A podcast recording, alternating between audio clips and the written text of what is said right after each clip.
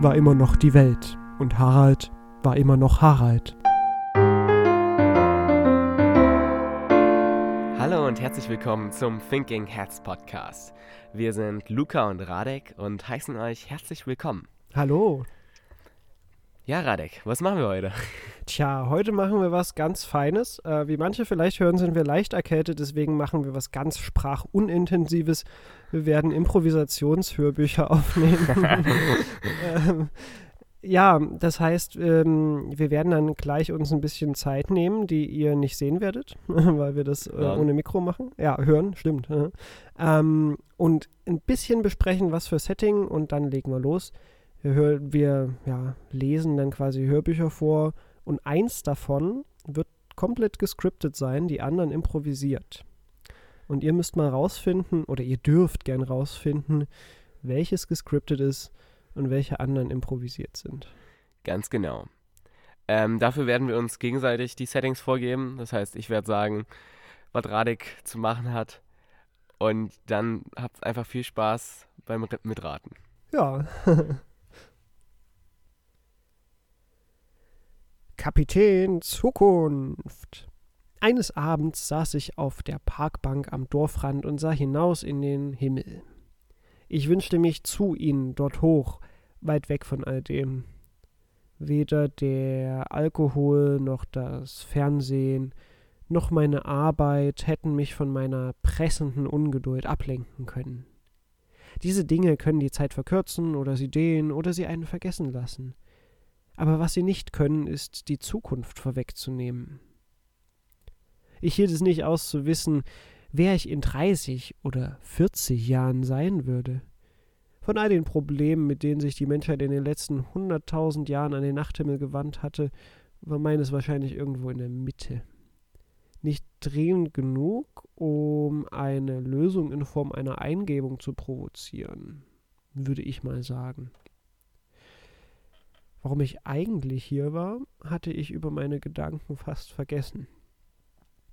Dort gab es einen Ort unten in der Stadt, von dem sie sagten, dass man dort warten solle.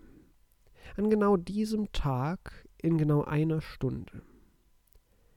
Ich hatte es in einem Forum gelesen, das so tief in den Weiten des Internets verborgen lag, dass ich ein Jahr danach hatte suchen müssen. Nun war es soweit. Alles, was ich tun musste, war diesem Feldweg zu folgen, den alten Pfad durch den Wald runter in die Stadt nehmen und in genau einer Stunde am Treffpunkt auf ihn warten. Sein Name war Kapitän Zukunft. Zumindest den Gerüchten zufolge. Es war ja noch keiner zurückgekehrt. Fünf vor um schlug ich an den Koordinaten auf die ich ins Handy eingegeben hatte. Es war eine Mauer, die nach Urin und nassen Backsteinen roch. Ich stellte mich neben eine große Pfütze und sah in die dunkle Straße entlang. In diesem Teil der Stadt leuchteten die Straßenlaternen nicht die ganze Nacht lang. Ich glaubte Schritte zu hören und stellte die Ohren auf. Doch es war nur mein Herzschlag, der mit einem enormen Hall gegen meinen Brustkorb hämmerte. Mann, Mann, Mann. Die ganze Straße schien zu pulsieren. Dann war da wieder ein Geräusch, aber dieses Mal bildete ich mir nicht ein. Es waren die Reifen eines großen Fahrzeuges, die über die Straße rollten. Die Lichter waren ausgeschaltet, es näherte sich mir von rechts. Plötzlich stand ein heruntergekommener roter Van vor mir. Der Rost fraß von unten den Lack ab. In der Schiebetür klaffte ein faustgroßes Loch. Die Scheiben der Fahrerkabine waren schwarz getönt, der Laderaum blickdicht. Allein meine Neugier unterdrückte den aufkommenden Fluchtreflex. Wie festgewurzelt blieb ich stehen und erstarrte durch das Beifahrerfenster in den schwarzen Innenraum. Ich stellte mir vor, wie die Person dahinter eine Pistole auf mich richtete. Äh, ganz schön gruselig. In diesem Moment sprang die Tür auf. Ich machte einen Schritt zurück. Mit einem quietschenden Geräusch schnellte sie auf, wollte für einen Moment zurückspringen und rastete schließlich ein. Nun konnte ich die Silhouette einer Person erkennen, deren Gesicht auf mich gerichtet war. Kapitän Zukunft, mein Name, sagte der Fahrer. Ich wollte da bleiben, aber er insistierte. Die Zukunft ist nicht glamourös. Aber der Wagen, erwiderte ich. Das Gefährt passt sich dem Insassen an. Mit einem unguten Gefühl stieg ich ein. Der Kapitän war hässlich und alt. In seinem Gesicht klafften mehr Falten, wie es Gassen in der Stadt gab. Sie waren genauso tief und angsteinflößend, auf jeden Fall. Sein langes Haar, das an manchen Stellen die graue Farbe durchblicken ließ, war bunt wie ein Regenbogen. Er hatte es zu einem Zupf unter seiner blauen Baseballcap zusammengebunden. Die ranzige Lederjacke roch nach Frittierfett äh, und erkaltetem Rauch. Darunter trug er ein löchriges Unterhemd, dessen weiße Zipfel an, auf der braunen Korthose auflagen. Aha, das war also Captain Zukunft. Der Kapitän war nicht der einzige Insasse. Als ich den Kopf drehte, erkannte ich einige Gestalten, die teils auf den Boden starrten, teils geradeaus. Mir wurde befohlen, nach hinten zu gehen, es würden noch mehr kommen. Die Seitentür klemmte, daher mussten wir vorne einsteigen. Durch die Lücke zwischen Fahrer und Beifahrersitz quetschte ich mich in den Laderaum und nahm zwischen den anderen Platz auf einer metallenen Bank, die sich ordentlich durchbog, als ich mich hinsetzte. Meine Mitfahrer blickten kurz auf, wandten dann aber den Blick schnell wieder ab. Es waren triste, gesichtlose Gestalten.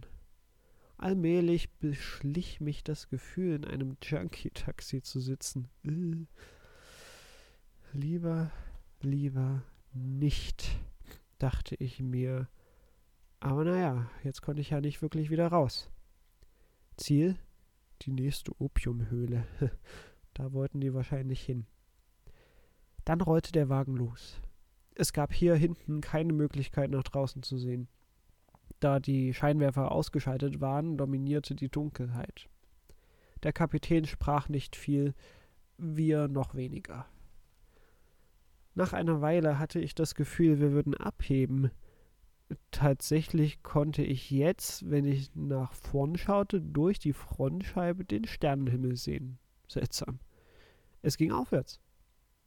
Die Zeit schien stillzustehen, der Raum krümmte sich in bunten Farben, der Wind blies noch einige Rumtreiber zu uns herein. Wir nahmen sie alle herzlich auf, denn jeder hier wusste, da die Zukunft ist äh, eine einsame Niemandslandstraße. Bald war die Vergangenheit verloren. Es dauerte noch lange, bis wir die Gegenwart hinter uns gelassen hatten und in Richtung Zukunft abbogen. Wir waren gleichermaßen melancholisch. Manche rauchten, manche zerkauten ihre Zigaretten wie Kaugummi, eine zermalte sich die Zähne zu Sand, andere waren irgendwo anders. Unser Schicksal lag in den Händen des Kapitäns. Wir mussten ihm vertrauen. Es war das Los verlorener Seelen. Je näher wir der Zukunft kamen, desto größer wurden die Turbulenzen. Ein besonders rostiges Stück des Bodens verabschiedete sich und legte eine unendlich tiefe Dunkelheit frei. Wir blickten hinab, als würden wir uns in uns. Wir blickten hinab, als würden wir in uns hineinsehen. Was wir sahen, waren Zweifel. Obwohl wir sie alle fühlten, sprach nur einer sie aus. Er sagte Scheiß auf die Zukunft. Sie ist nur eine Illusion. Da wurde er durch das Loch gesogen und verschwand. Der Weg in die Zukunft trübt Herz und Geist. Doch wer leugnet, büßt, kommentierte der Kapitän den Verlust. Wir anderen übten uns in Geduld und sparten uns die Worte auf, bis sie wieder Sinn machen würden. Nach unzähligen Tagen erreichten wir die Sehnsuchtsküste im gedimmten Licht der Plejaden. Wir waren wie Kinder, aufgeregt und gleichzeitig verängstigt. Als wir ausstiegen, drückte uns die Schwere der Erkenntnis zu Boden.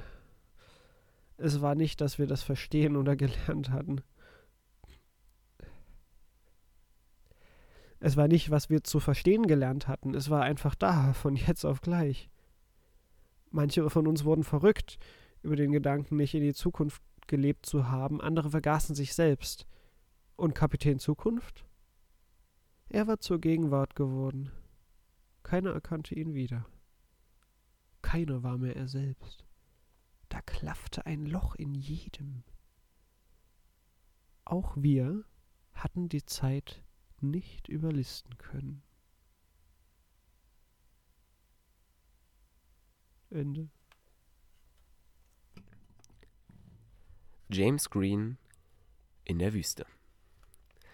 James Green war ein relativ normaler Highschool-Junge. Er lebte in Kalifornien und liebte es tagtäglich an seinen kleinen Technikgeräten herumzuschrauben.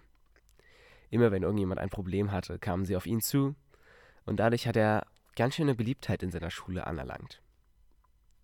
Jedoch eines Tages hatte er ein Handy in seinem Unterricht dabei, was er selber zusammengeschraubt hatte. Als dieses Handy kaputt ging, hat es einen Schock ausgelöst. Gerade dann, als es jemand anderes in der Hand hatte. Da war natürlich der Lehrer unglaublich sauer. Er sorgte dafür, dass James den gesamten Tag in der Schule putzen musste. James es, nahm die Strafe hin und machte sich nach dem Schultag an die Arbeit. Beim Putzen sah er Räume, die er noch nie zuvor gesehen hatte. Zum Beispiel den Hausmeisterraum konnte er sich ganz genau anschauen. Eine Besonderheit ist ihm dabei aufgefallen.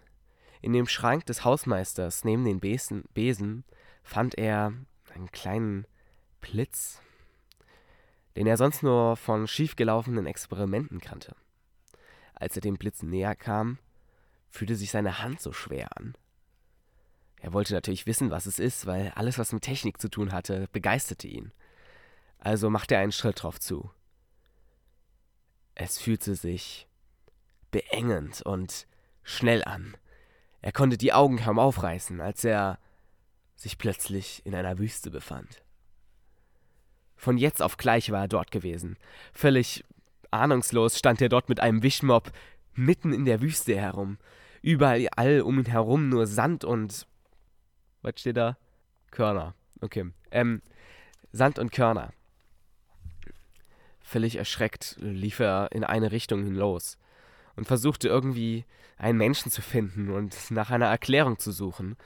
Er stellte sich vor, dass er gleich aufwachen würde in seinem Zimmer, ganz normal wie gewohnt.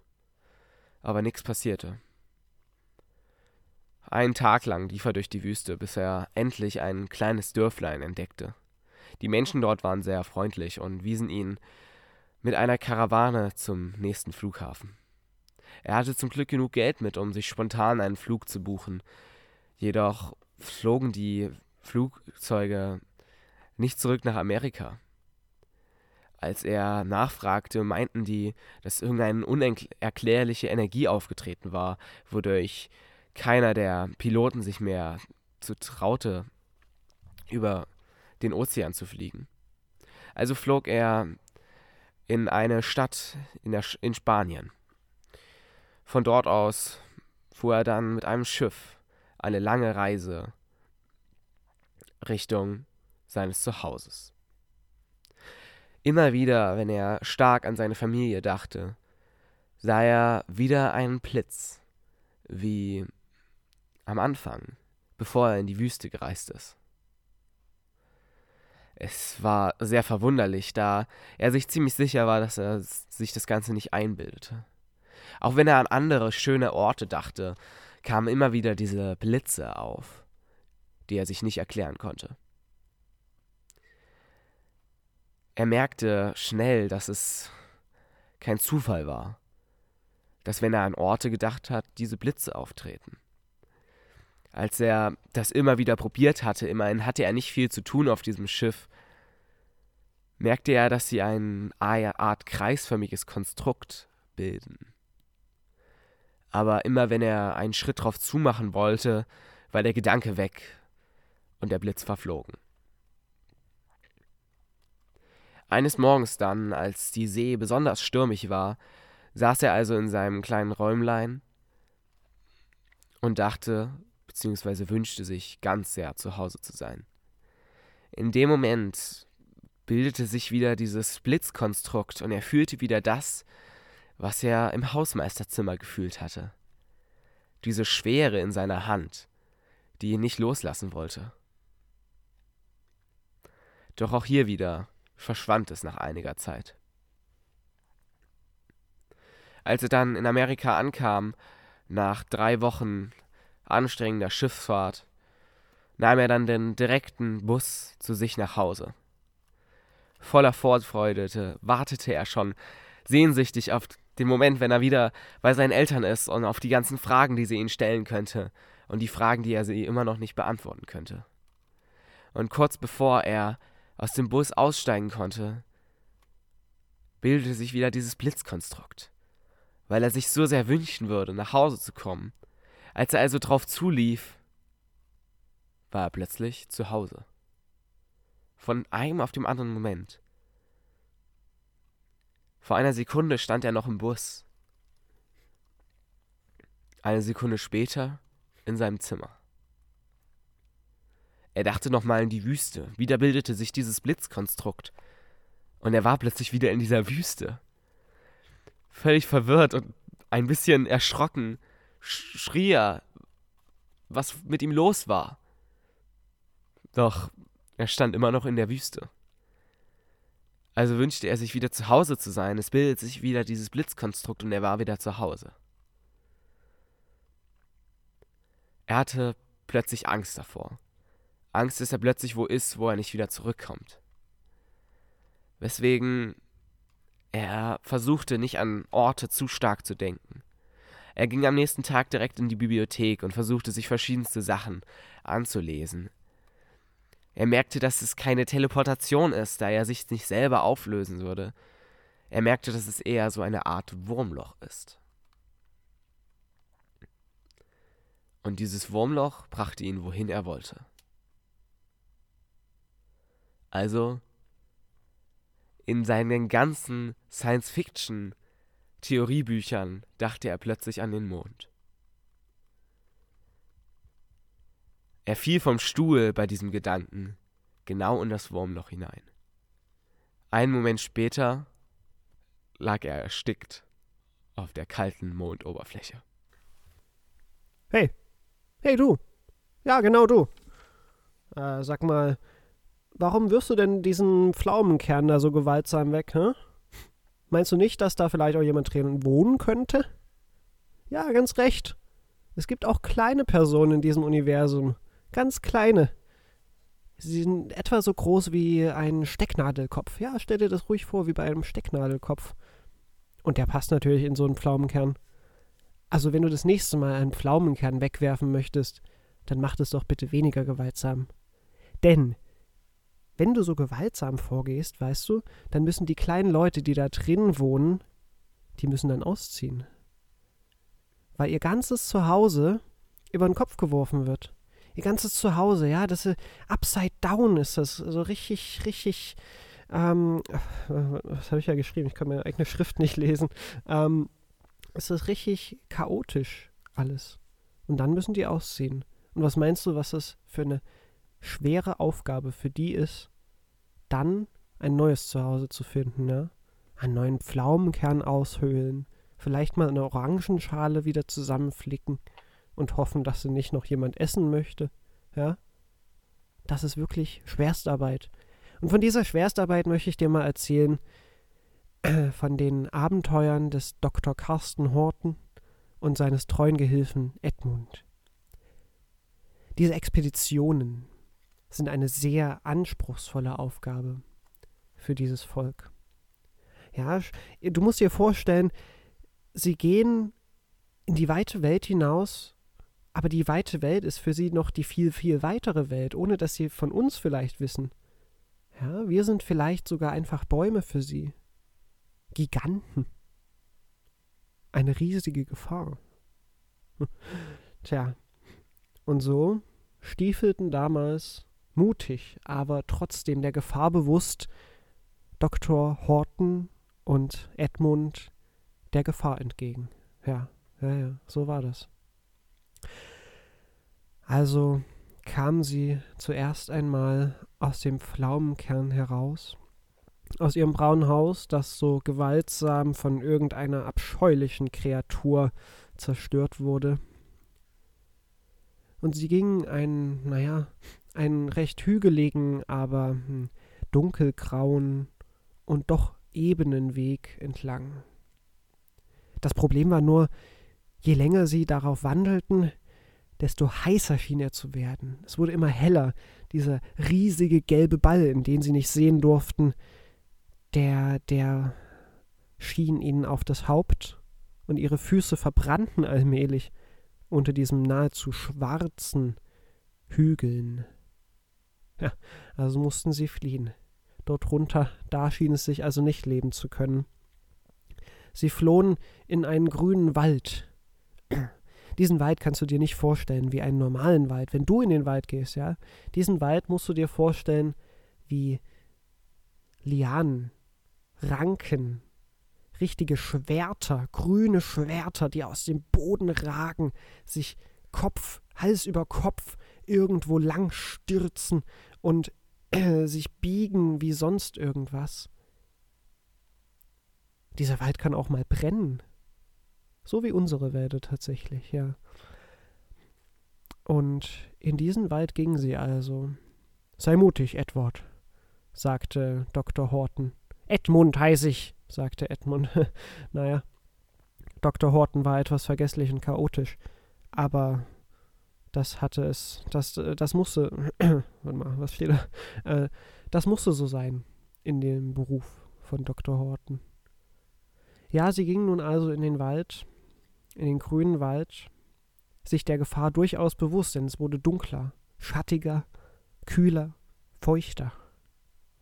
Die Tropfen von den, von den Schwertbäumen, den mussten sie natürlich ausweichen. Die waren viel zu groß für sie, die hätten sie ertränken können. Und so kamen sie nun letztlich an ein länglich geformtes Objekt. Es könnte ihnen als Haus dienen. Es, es, es schien weich zu sein, etwas gelblich sah es aus.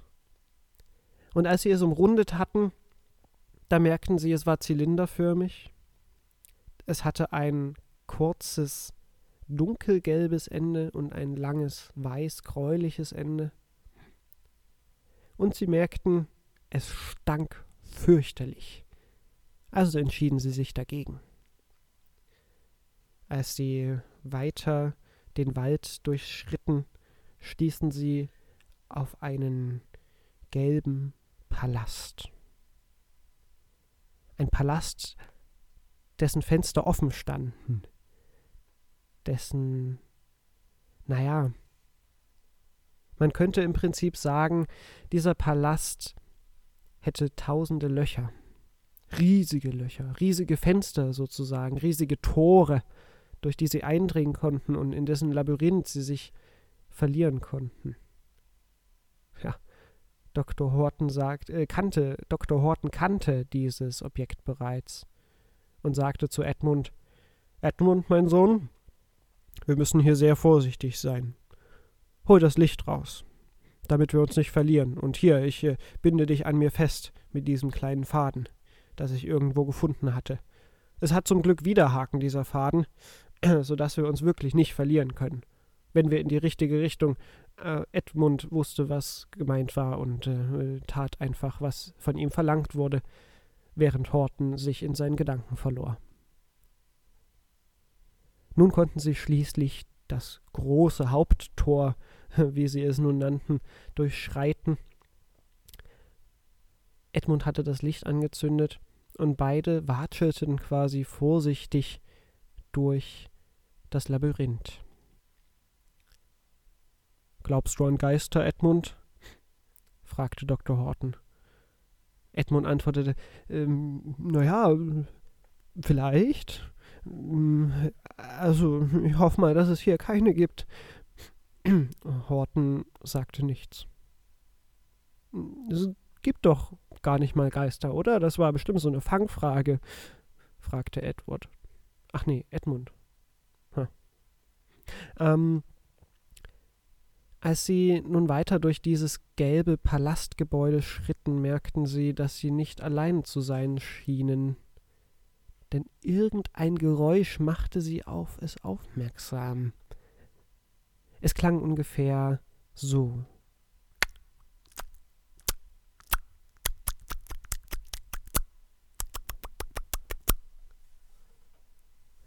Du musst dir vorstellen, in ihren Ohren klang es natürlich wesentlich lauter und wesentlich, nun sagen wir mal, bedrohlicher. Also blieb ihnen wohl auch nichts anderes übrig, als die Flucht zu ergreifen. Dr. Horton drehte sich schnurstracks auf der eigenen Körperachse um und verließ, ohne auch nur ein Wort zu verlieren, das Gebäude. Edmund sich nicht ganz sicher, was dieses Geräusch verursacht hatte, folgte seinem Meister. Unter anderem lag das wohl auch an dieser Schnur, die sie da aneinander festgebunden hatten, äh, so dass sie also dass sie einander nicht verlieren konnten. Sie mussten also den Palast wieder verlassen, zu ihrem eigenen Verdruss. Ein anderer Gast hatte sich wohl bereits darin eingenistet, aber das machte ihnen nichts aus. Denn zu guter Letzt fanden sie etwas, das noch viel interessanter erschien. Es war ebenfalls länglich geformt, so wie das erste Objekt, und äh, nun, man könnte es als schlaff bezeichnen, aber dennoch flexibel. Es fühlte sich ein bisschen glib, glibbrig, glitschig an, als sie mit der Hand darüber fuhren, ähm, aber man konnte sich gut hineinverkriechen und darin verstecken. Wie schon bereits erwähnt, es war länglich geformt. Äh, auf jeden Fall hätten Tausende, nein, sagen wir lieber Dutzende Pflaumenkerne darin Platz gefunden. Als sie sich darin verkrochen hatten und erstmal rasten wollten, um dann später den Rest ihres Volkes zu sich zu holen, merkten sie, oh, Edward, sag mal, da kann man doch durchgucken, oder? Ich heiße Edmund und äh, ja, ja, da konnten wir auch vorher schon durchgucken, als wir draußen waren. Wir konnten reingucken und jetzt können wir rausgucken. So ist es tatsächlich. Ähm, wieso? Naja, es ist äh, nicht gut. Wir brauchen ja Privatsphäre für unser Völkchen, nicht wahr? Hm, naja, äh, vielleicht, aber untereinander haben wir die ja auch nicht. Ich meine, in einem Pflaumenkern ist es äh, für, für 130 Personen ja schon ein bisschen eng. Na, das ist auch wieder wahr. Na gut, aber vielleicht sollten wir noch etwas suchen, womit wir dieses, ähm, dieses neue Gebäude hier abdecken können. In Ordnung, Herr Professor, dann werde ich das unternehmen. Und Edward machte sich auf den Weg, während sich Dr. Horton noch ein wenig ausruhte. Aber das ist eine ganz andere Geschichte.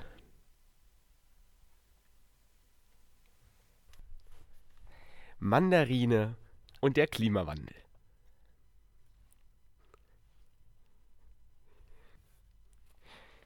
Im südlichen Zoo in der Stadt gab es ein Gehege. Dieses Gehege war voller Schafe. Eins davon war Mandarine. Mandarine stand sehr oft an einer Stelle des Geheges. An dieser Stelle konnte sie auf ein, auf ein bewegtes Bildgerät schauen. Jeden Tag schaute sie ganz verwundert da drauf und achtete gar nicht mehr auf die anderen Schafe. Sie war voll, voll fasziniert von diesem Gerät, was dort diese Bilder erzeugte. Eines Tages war Mandarine sehr traurig. Deswegen ging sie zu Klaus und meinte, Du Klaus, Tag ein, Tag aus schaue ich auf dieses Ding. Und ich sehe Tiere, die sterben. Ich sehe Ozeane, wo dieses, dieses bunte Zeug drin schwimmt. Ich sehe meine Freunde, die Eisbären, die sind auch so schön weiß und flauschig. und die werden wohl auch alle sterben. Und die sagen wohl, das liegt an der Klimaerwärmung. Klaus war völlig erschreckt von dieser neuen Botschaft. Er, er sagte zu Mandarine, was? Klimaerwärmung? Heißt, das wird wärmer? Aber das ist doch was Tolles. Da sagte Mandarine, nein, das ist nichts Tolles. Dann ist es immer warm und dadurch stirbt alles. Klaus ganz erschrocken, was? Da stirbt alles? Ja, da müssen wir was gegen machen. Mandarine sagte daraufhin, ja, finde ich auch. Lass uns den Rat der Schafe zusammenrufen, dass wir etwas ändern müssen. Klaus tat das, woran er besonders gut war, im Rufen. Da klingelt die Schulglocke. Ich lese mal weiter. Klaus tat das, worin er besonders gut war, im Rufen. Also rief er alle zusammen und sie bildeten einen schönen Schafskreis. Mandarine setzte an. Du wisst ihr, Leute, wir werden alle sterben und unsere Eisbärfreunde auch. Und unsere Giraffenfreunde auch. Und unsere Fischfreunde auch. Und unsere Bärenfreunde auch. Und unsere Papageifreunde auch. Da rief es aus der Menge. Und was ist mit den Robben? Mandarine darauf. Ja, die auch. Alle waren sehr traurig und, und fragten Mandarine, ob sie denn etwas tun könnten. Und da setzte Klaus an. Ja, Leute, wir können etwas tun. Wir müssen es schaffen, dass es kälter wird. Klaus, völlig überzeugt, brachte eine Idee vor. Er meinte, ich habe mir da mal was ausgedacht. Ihr kennt das ja. Wenn ihr ganz dolle ausatmet, dann wird's kalt an der Stelle. Dann wird's da frisch. So, jetzt mein Plan. Wir informieren den, den ganzen Zoo, dass alle ausatmen sollen. Im selben Moment. Und dann wird's kälter. Die Schafherde war völlig überzeugt von dieser Idee. Sie, sie schmiedeten Pläne, wie sie denn alle informieren könnten. Ein Schaf ist direkt ausgebüxt dafür, nur um in die Afrika-Region dafür zu kommen und den Tieren dort Bescheid zu sagen. Sie überzeugten alle von dieser traurigen Nachricht und entschieden sich, dann, wenn es den großen Gong gibt und die ganzen Menschen hier reinstürmen, dann wollen sie alle ausatmen. Gesagt, getan. Der große Gong war gekommen und alle Schafe, alle Giraffen, alle Schildkröten, alle Fische, die sie erreichen konnten, alle Krokodile, alle atmeten ganz doll aus. Die Schafe jedoch waren sehr enttäuscht, denn es gab keinen Unterschied. Es war immer noch gleich warm. Sie hatten schon Bilder von den nächsten Eiszeiten gemalt, es hat aber nichts gebracht. Klaus hat sich aber davon nicht untergebracht gefühlt. Klaus war immer noch motiviert. Er brachte einen weiteren Vorschlag an. Er mal meinte, sorry, ist ein bisschen witzig geschrieben hier. Ähm, er meinte, dann machen wir halt, halt was anderes. Wenn Ausatmen nichts hilft, dann müssen wir halt was anderes machen, wo sich's kalt anfühlt. Wenn wir ganz schnell laufen, dann fühlt sich's auch kalt an.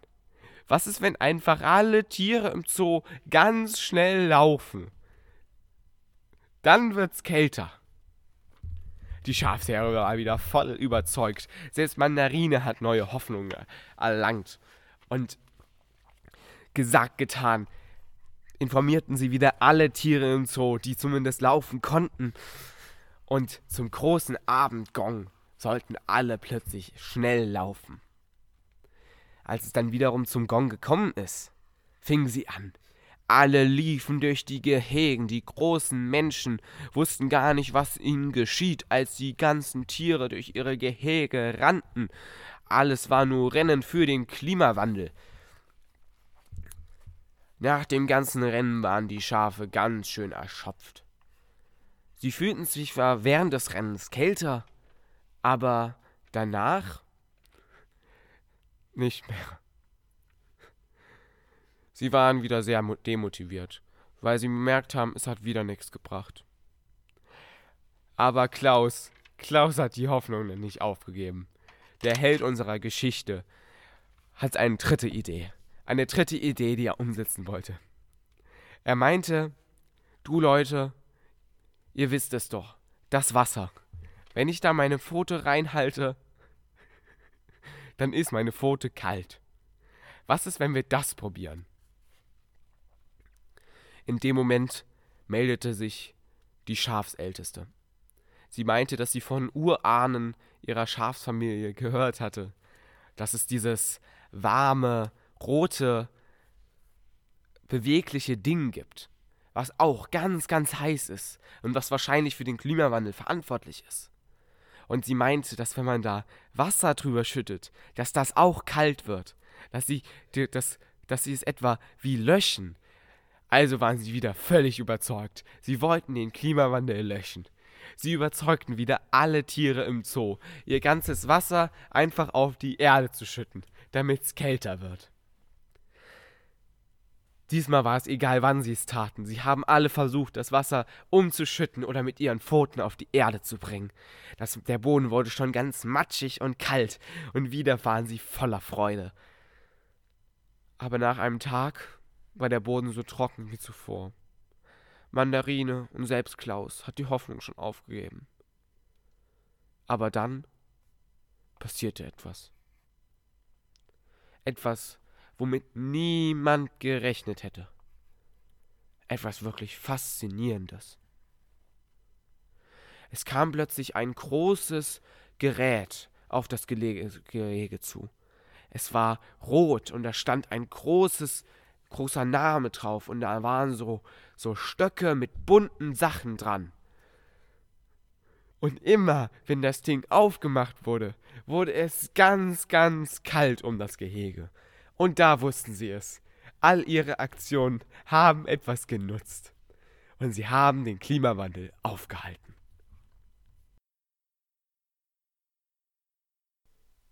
In einer Welt, in der alle krank sind, an einem Virus erkrankt, sogar der Erzähler, gibt es einen, der nicht krank ist, gibt es einen, der stark ist.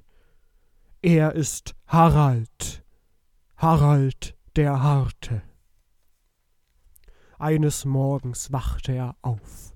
Harald, Harald der Harte, in einer Welt, in der jeder krank ist, außer er.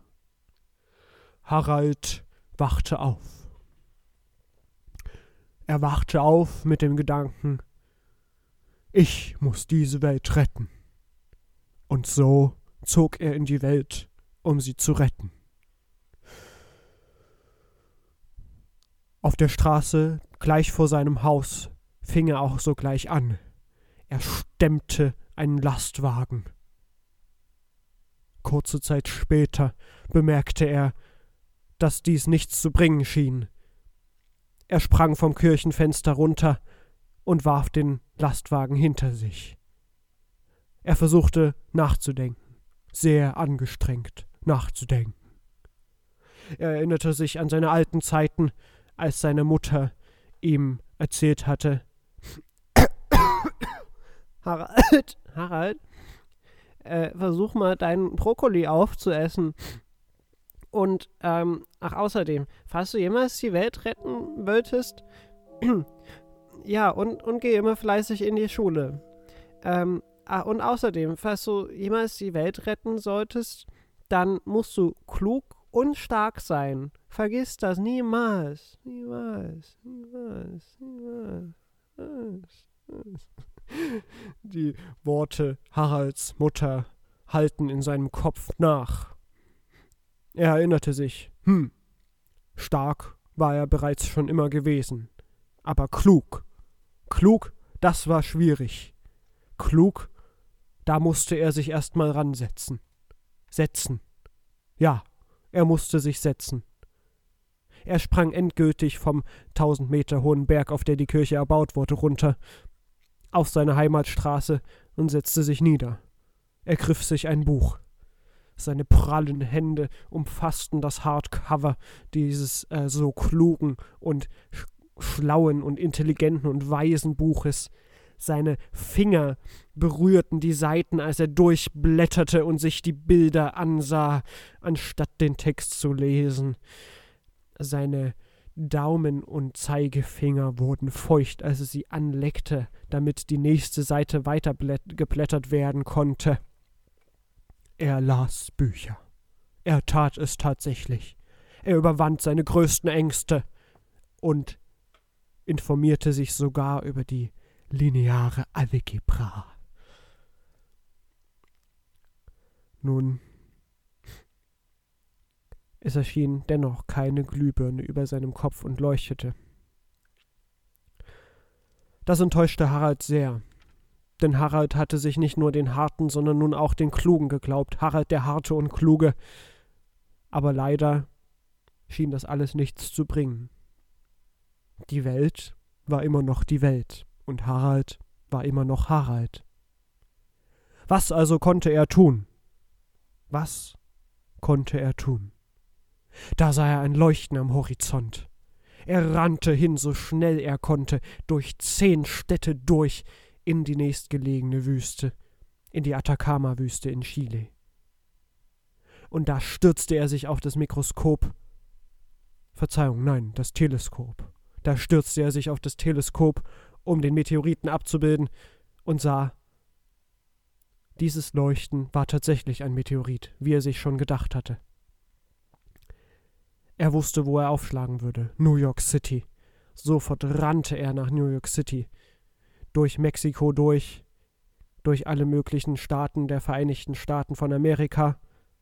Und als er ankam, war er gerade rechtzeitig da, um einen Winkel auszumessen, wie er sich zu stellen hatte, und um den Meteoriten abzufangen. Die Druckwelle, die der Meteorit auf, auslöste, als er auf die prallen, kräftigen Hände Haralds stieß, die heilte die Menschen. Ende. So, ich hoffe, ihr hattet Spaß dabei. Spaß, Spaß, Spaß. Ähm, wir hatten Freude, uns Sachen aus der Nase zu ziehen. Wir werden auf jeden Fall sowas in der Art nochmal machen. Jetzt heißt es aber erstmal für euch, wenn ihr eine Ahnung habt, was das Vorgelesene war und was nicht, könnt ihr uns gerne schreiben, wenn ihr Bock habt. Wenn nicht, dann lasst es halt. ähm, ja, dann freuen wir uns auf euch in zwei Wochen wieder. Genau. Dann sagen wir Ciao. Ciao.